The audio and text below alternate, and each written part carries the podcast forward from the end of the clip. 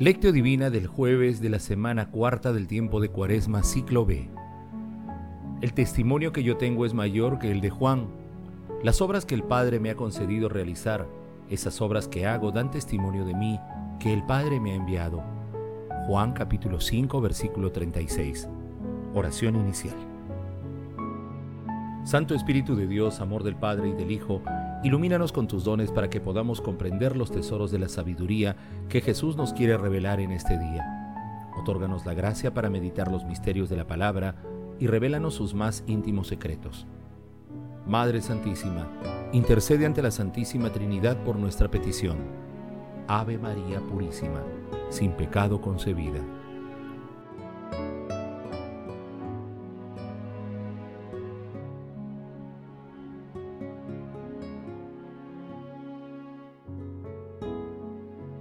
Lectura. Lectura del Santo Evangelio según San Juan capítulo 5 versículos del 31 al 47. En aquel tiempo dijo Jesús a los judíos, Si yo doy testimonio de mí mismo, mi testimonio no es válido. Hay otro que da testimonio de mí y sé que es válido el testimonio que da de mí.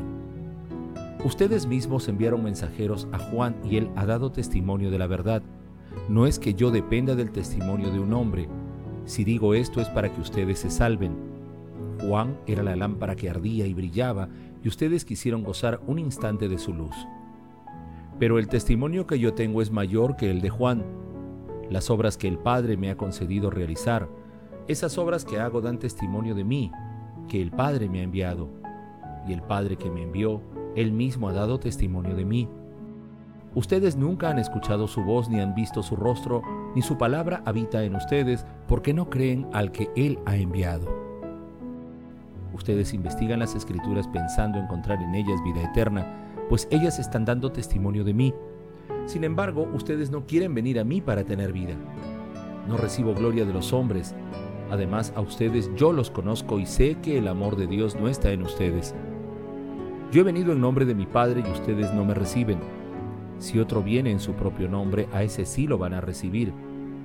¿Cómo pueden creer ustedes que aceptan gloria unos de otros y no buscan la gloria que viene del único Dios? No piensen que yo los voy a acusar ante el Padre. Hay uno que los acusa, Moisés, en quienes ustedes han puesto su esperanza. Porque si creyeran a Moisés, me creerían a mí, porque él escribió de mí. Pero si no dan fe a sus escritos, ¿cómo darán fe a mis palabras? Palabra del Señor. Gloria a ti, Señor Jesús.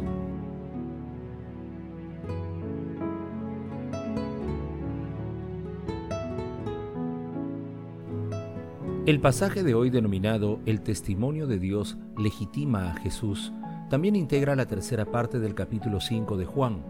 Se ubica luego del texto la autoridad de Jesús que meditamos ayer.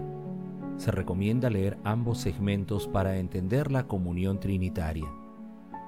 Después de curar en sábado al inválido de la piscina de Bethesda, Jesús prosigue su defensa en base de testigos y enumera tres testigos acerca de su presencia en la humanidad. El primer testigo es Juan el Bautista, a quien se refiere como la lámpara que ardía y brillaba. El segundo testigo es Dios Padre que actúa a través de las obras, milagros y prodigios que le ha concedido realizar. El tercer testigo es la Escritura que a través de Moisés y los profetas dan fe del Mesías. Pero los judíos a pesar de esta evidencia abrumadora no aceptan a Jesús porque rechazan el amor de Dios en sus corazones. Los acusadores de Jesús no imaginan que a quien acusan será más adelante su defensor e intercesor misericordioso por excelencia.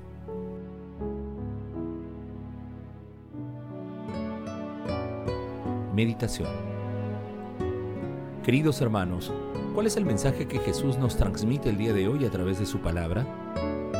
Cuando el corazón de una persona ignora y no acepta el amor de Jesús, se inicia la historia personal y colectiva del pecado, tal como ocurre en la parábola del Hijo Pródigo, en la que el Hijo abandona la casa del Padre y parte a un país lejano que simboliza el reino de las tinieblas y donde pierde todos los dones que había recibido del Padre.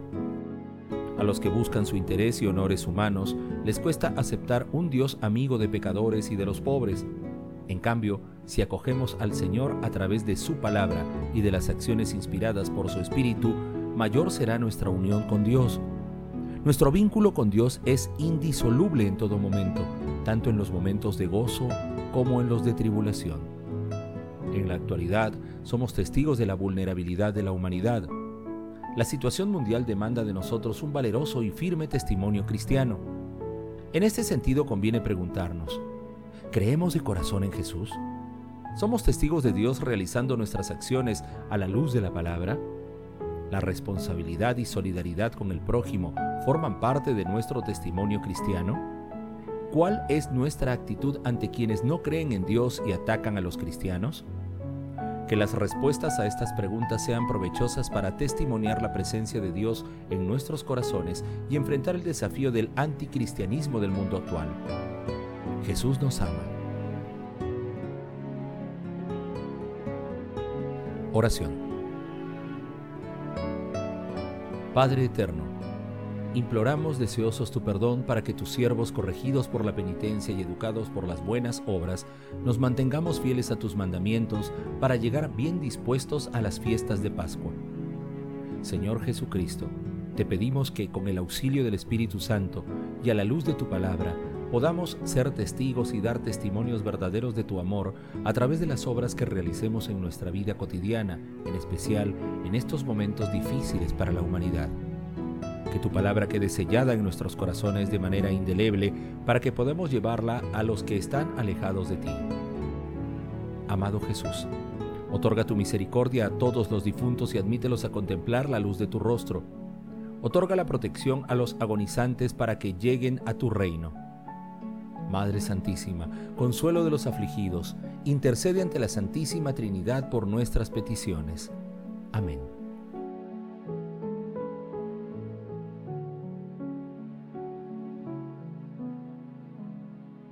Contemplación y acción. Hermanos, contemplemos a Dios a través de la lectura de un escrito de San Gregorio Magno. En el momento de la pasión del Señor, los judíos que le perseguían se ensañaron contra él y los discípulos, asustados, huyeron. Le veían morir en la carne y no podían creer que fuera Dios. Sin embargo, el Hijo, mientras era abatido en la tierra, tenía un testigo en el cielo, y el testigo del Hijo es el Padre, del que él mismo habla así en el Evangelio. También habla a mi favor el Padre que me envió, en Juan capítulo 5 versículo 37 con toda justicia se le llama testigo, dado que nadie conoce al Hijo sino el Padre. Mateo capítulo 11 versículo 27. El Hijo, por tanto, tenía en el cielo un testigo y un confidente cuando el que le veía morir en la carne no conseguía, precisamente por esto, ver el poder de su divinidad. Los hombres no lo sabían, pero el mediador entre Dios y los hombres sabía que el Padre obraba en unión con él. Y, tal vez, todo esto se puede referir también a su cuerpo místico. En efecto, la Santa Iglesia soporta las adversidades del presente para conducir esta vida, mediante la gracia divina, al premio eterno. La Iglesia no tiene en cuenta la muerte de su carne porque aspira a la gloria de su resurrección. Las cosas que sufre son transitorias y eternas las que espera. No tiene la menor duda sobre estos bienes eternos porque tiene ya un testimonio seguro de ellos en la gloriosa resurrección de Cristo. De este modo, cuando el pueblo fiel se ve obligado a sufrir por las adversidades, cuando se ve atormentado por la dureza de las pruebas, eleva su espíritu a la esperanza de la gloria que le espera. Amado Señor, deseo asumir el compromiso de contrastar conscientemente mis acciones cotidianas con tu palabra, también de recurrir en forma constante y confiada a ti, para renovar mis fuerzas y ser testigo de tu amor. Nos comprometemos el día de hoy a realizar obras de misericordia en favor de aquellos hermanos que más están siendo golpeados por la pandemia que ataca a la humanidad. Glorifiquemos a la Santísima Trinidad con nuestras vidas.